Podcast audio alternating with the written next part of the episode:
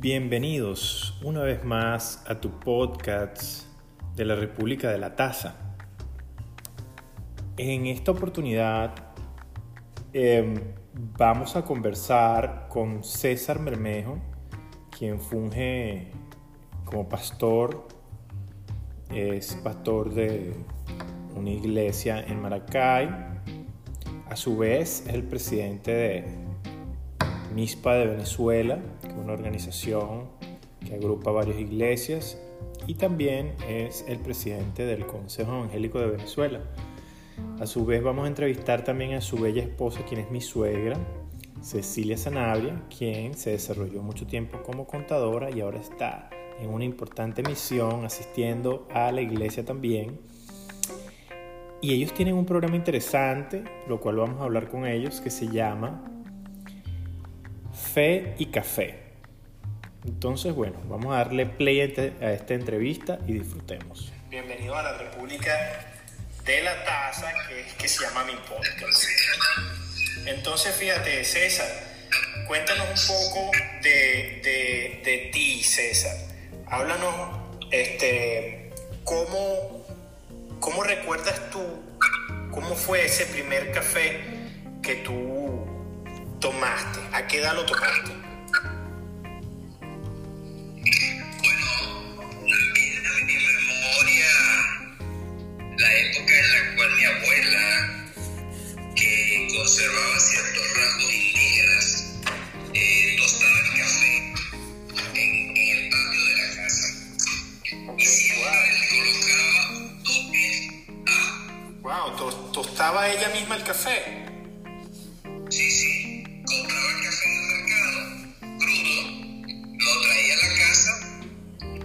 Lo explayaba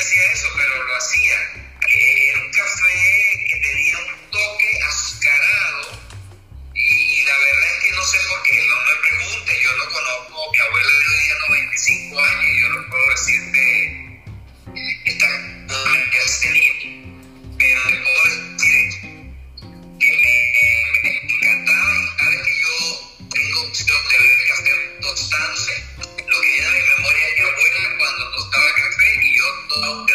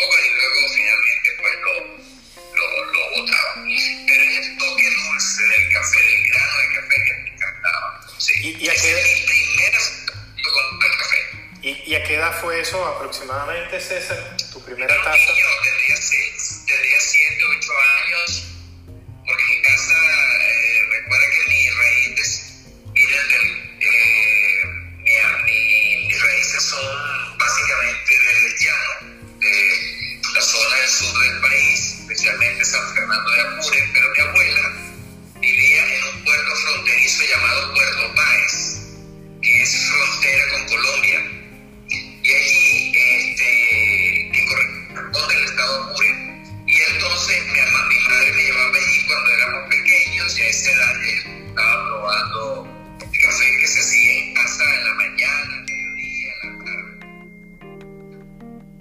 Okay, interesante. Mira, César, eh, Ceci, ¿cómo estás tú, Ceci? Cuéntanos un poquito de ti. ¿A qué edad te recuerdas tú este, que hayas tomado tu, tu primera este, taza de café? Pero exactamente hablarte de edad tiempo que fui, solo sé que de desde pequeña tomamos café. Cuando lo empezamos a tomar, o sea, cuando yo, recuerdo que cuando tomé, empecé a tomar café, lo endulzaban con papelón. No era con azúcar, sino con papelón. Y bueno, lo hacía una tía, una, tía, una, mi madrina que nos trajo de Caracas, chiquita distrito y, en el estado de Aragua, en ese tiempo en el estado de Aragua fue donde empezó a café de, la muchacha. No tendría seis, cinco años, seis años. Imagínate, te, lo, te lo, tomabas aguarapadito o te lo tomabas este. Aguarapado, aguarapado y tan o sea, guarapo y endulzado con papelón. Y lo hacían en la típica en la típica manga, Ceci o, o tenían algún Eso es la manga, es la manga. es la manga. sabroso, sabroso, eso es súper rico en manga. Pero echa- echaban todo el café en el agua hervida o el agua hervida la echaban en la manga donde estaba el café. No, lo colocaban en la manga y en la manga eh, le pasaban por el agua, o sea, ahí le echaban el agua a la manga. Ok, está bien. Ponían el agua. Bueno, está bien. Bueno, este, le voy a, a refrescar a los que escuchen este podcast que la República de la Taza es un espacio donde lo que se pretende es eh, hablar sobre la pasión que yo tengo con el café, que es una pasión, una obsesión, diría yo, una obsesión loca que tengo por el café, porque es que este, es tan, tan sabroso tener una excusa para reunirse y hablar en torno al café. Yo a veces digo, wow, el café es impresionante porque está en todas partes del mundo y une a la raza humana en precisamente las tertulias. Fíjate que cuando hay un break en el trabajo, la gente se reúne a tomar café y hablar. O cuando se reúnen las amistades, los amigos, una reunión de trabajo, lo que sea, siempre hay un cafecito con una azuquita y hay diferentes formas de tomarse el café. Bueno, César, vamos a hablar de ti un poquito. Cuéntame qué estás haciendo, qué, qué, le- qué literatura estás leyendo últimamente, si tienes algo que estás leyendo.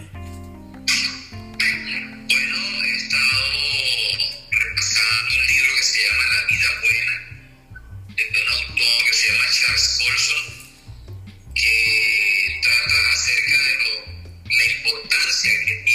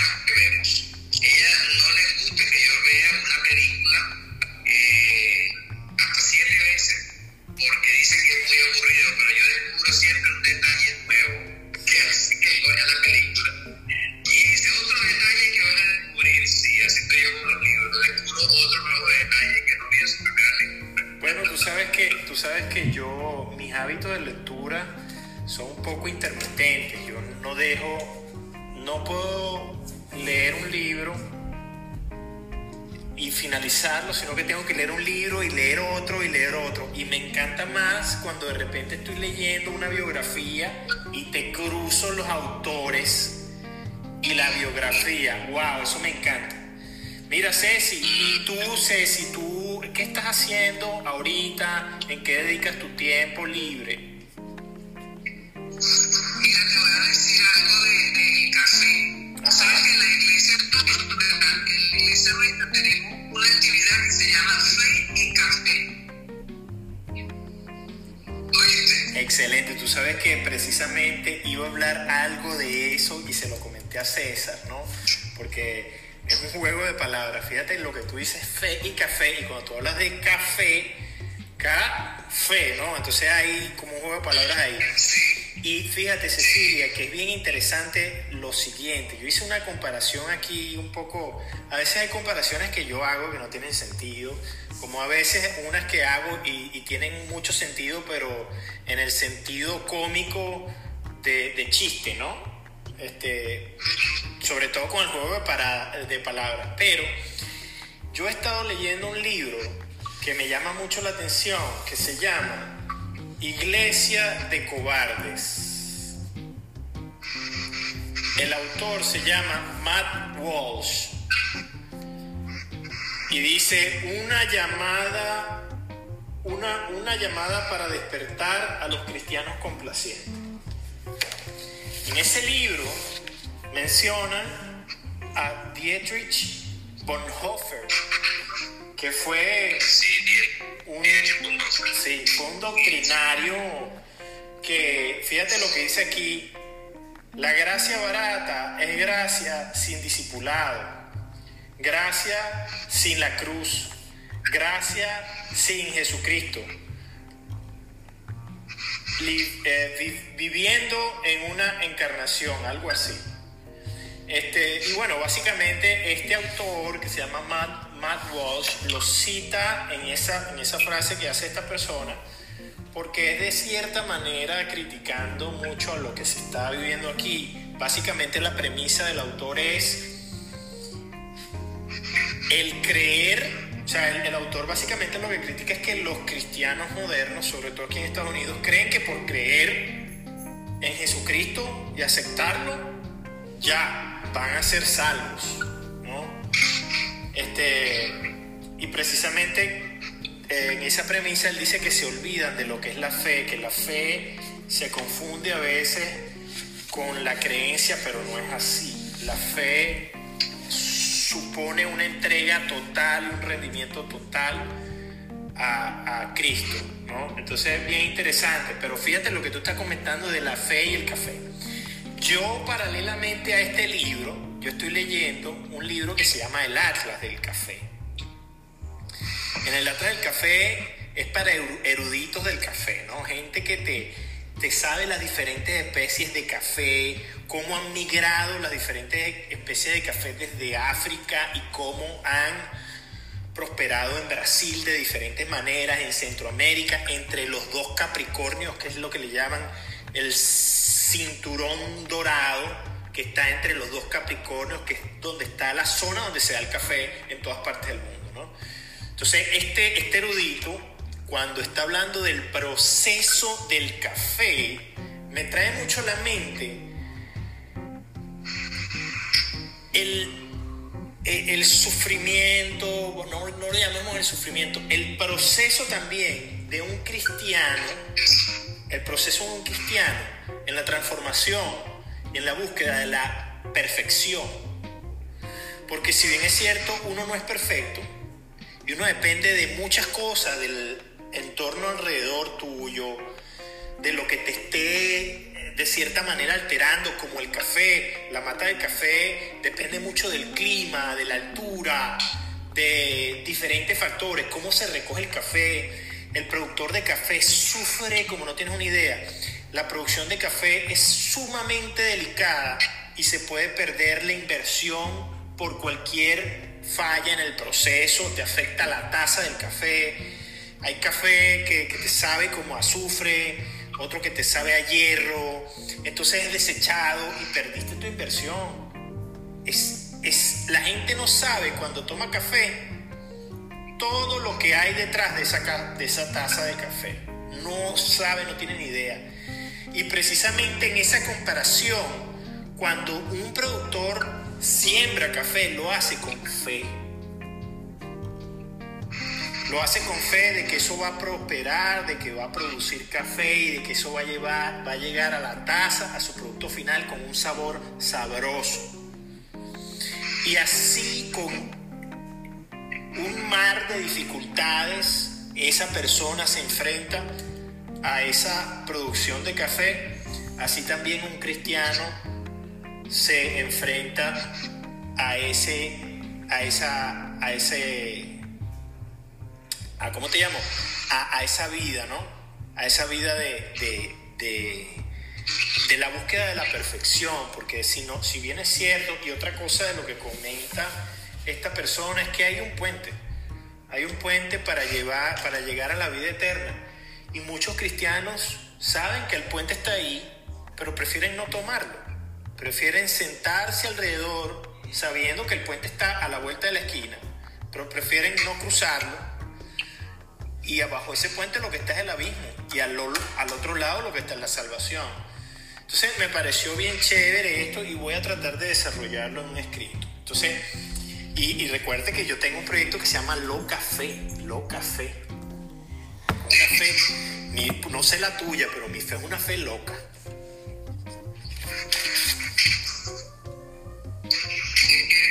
sé que, que dije, yo cultivar el café o se, se enfoca en ese, ese tipo de cultivo con fe, claro, fe y amor, o sea, que el que tiene fe y ama lo que hace, lo va a lograr.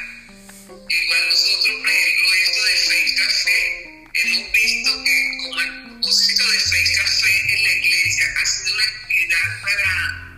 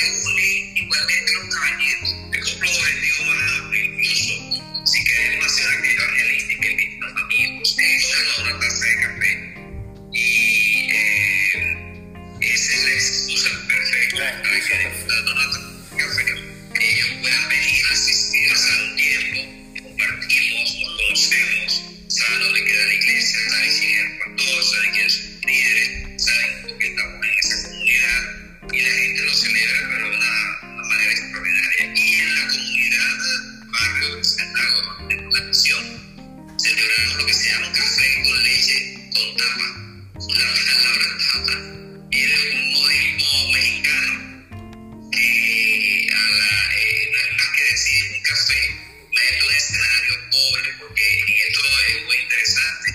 Parte de la crisis que vive nuestra población es que mucha de esa gente no toma café por mucho tiempo y vienen a la iglesia el fin de semana, el sábado, por ejemplo, eh, cuando las cosas, cuando es nuestra ordinaria los invitamos, pasamos la tarde con ellos, les preparamos una buena taza de café con leche, les, este, eh, les colocamos pan, colocamos sobre la taza, que es una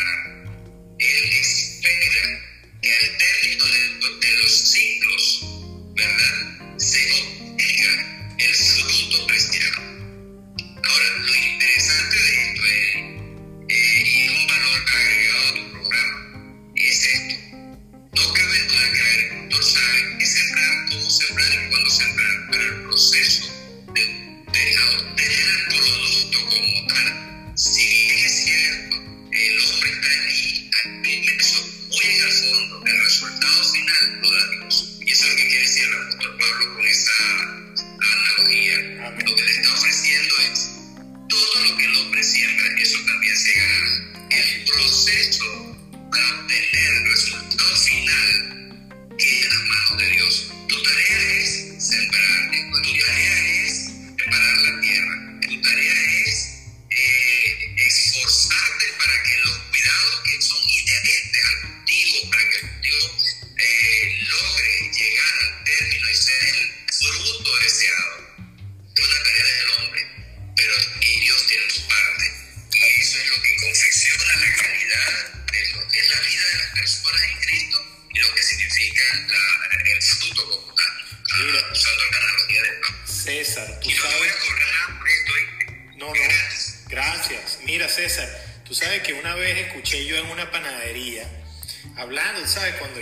ya de, de libre ejercicio allá en Venezuela, hablando con algún cliente en una panadería, yo le decía, oye, este, ¿por qué tú regalas el café? ¿Por qué, por qué lo vendes tan barato? Si en otras panaderías lo venden más, un poquito más caro y tal. Me dice, lo que pasa es que el café es la excusa la- el café es el gancho, me decía, porque la intención aquí no es vender café ni ganarle al café.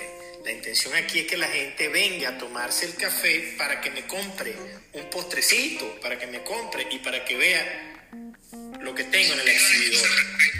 Sí, es la excusa perfecta. De hecho, de hecho, este, eh, eh, así lo tengo yo en el podcast. Ahora bien, César, mira, para la gente que no está escuchando, que no, no, no me conoce a mí, ni te conoce a ti, ni te conoce a, Cés, a, ni a Ceci. Yo quiero que me hagas una introducción de cuál ha sido tu misión en Venezuela, en qué te estás desempeñando ahora en estos momentos y cuál es tu misión, corto, mediano y largo plazo.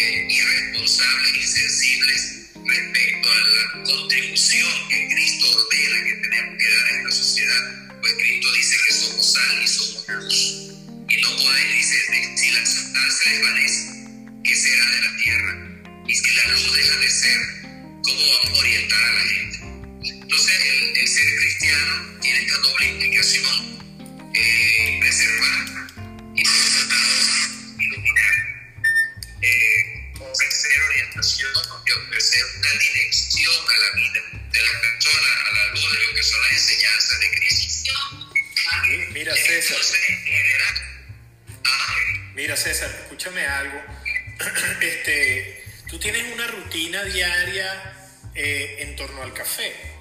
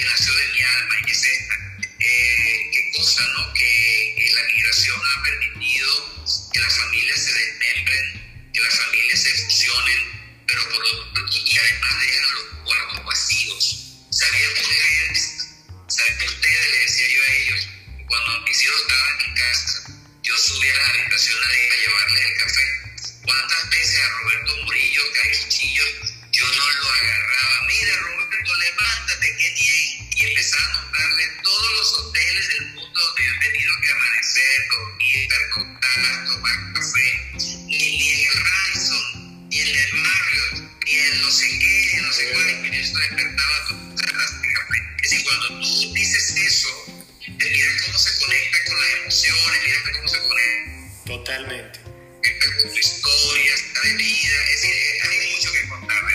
César, y una pregunta, este. El que hace el café en la casa eres tú, pero Ceci también de vez en cuando lo cola, ¿no? Sí. Ajá, ¿y cómo? ¿Qué, qué... Ok, una pregunta, César. ¿Qué café tienen? ¿Qué, ¿Qué tipo de café están usando ahorita?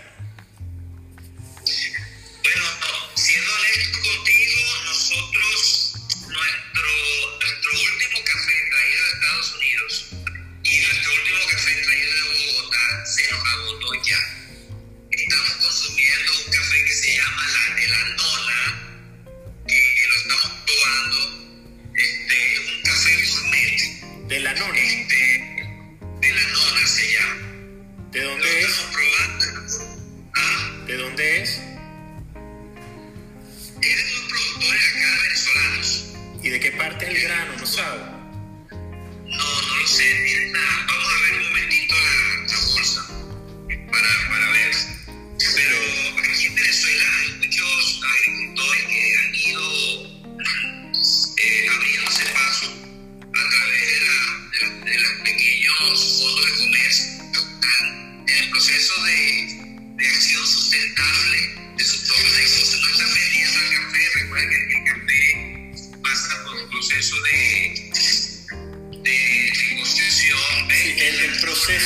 Mira, César, has tocado.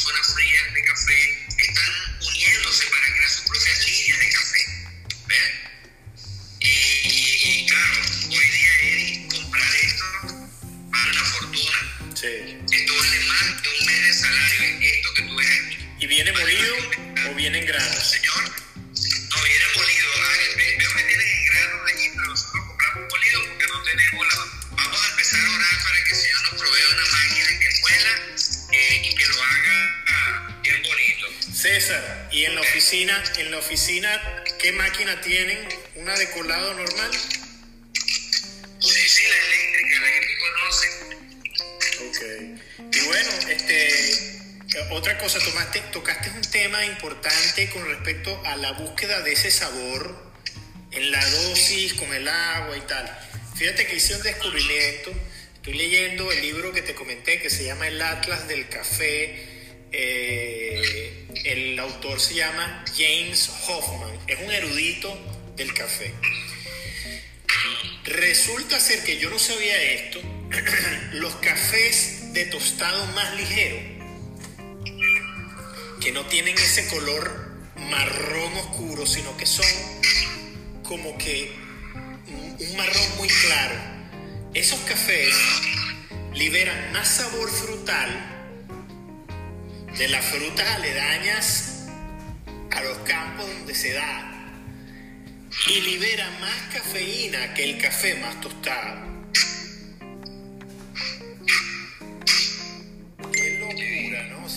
Café, el café de tostado ligero, que casi no le gusta al latino, ni se consigue, porque cuando tú vas a comprar café commodity, que es el café que venden molido, ese café es como decirte el café de muy baja calidad, que lo que hacen es tostarlo oscuro para que tenga el sabor del tostado, pero ese café casi no tiene, no es de calidad y no es un café que le vas a sacar mucha, ni mucho sabor, ni mucha cafeína. Fíjate que eso no lo sabía y estoy haciendo experimentos aquí. Entonces, ahora fíjate, César, hablando, eh, quiero hacerle esta pregunta a Cecilia. Cecilia, me dijiste que tú tienes una reunión en la iglesia que se llama Café con Fe. Café, fe y café. Fe y Café. Ajá, Ceci, ¿qué días son esas reuniones? Bueno, es, eh, por lo general son entre viernes, sábado y domingo. O sea, siempre se han convocado, se hace un viernes o se hace un sábado o un domingo dependiendo, pero por lo general viernes y sábado. Ahí se hacen, se hacen los, todos los viernes y todos los sábados o es... No,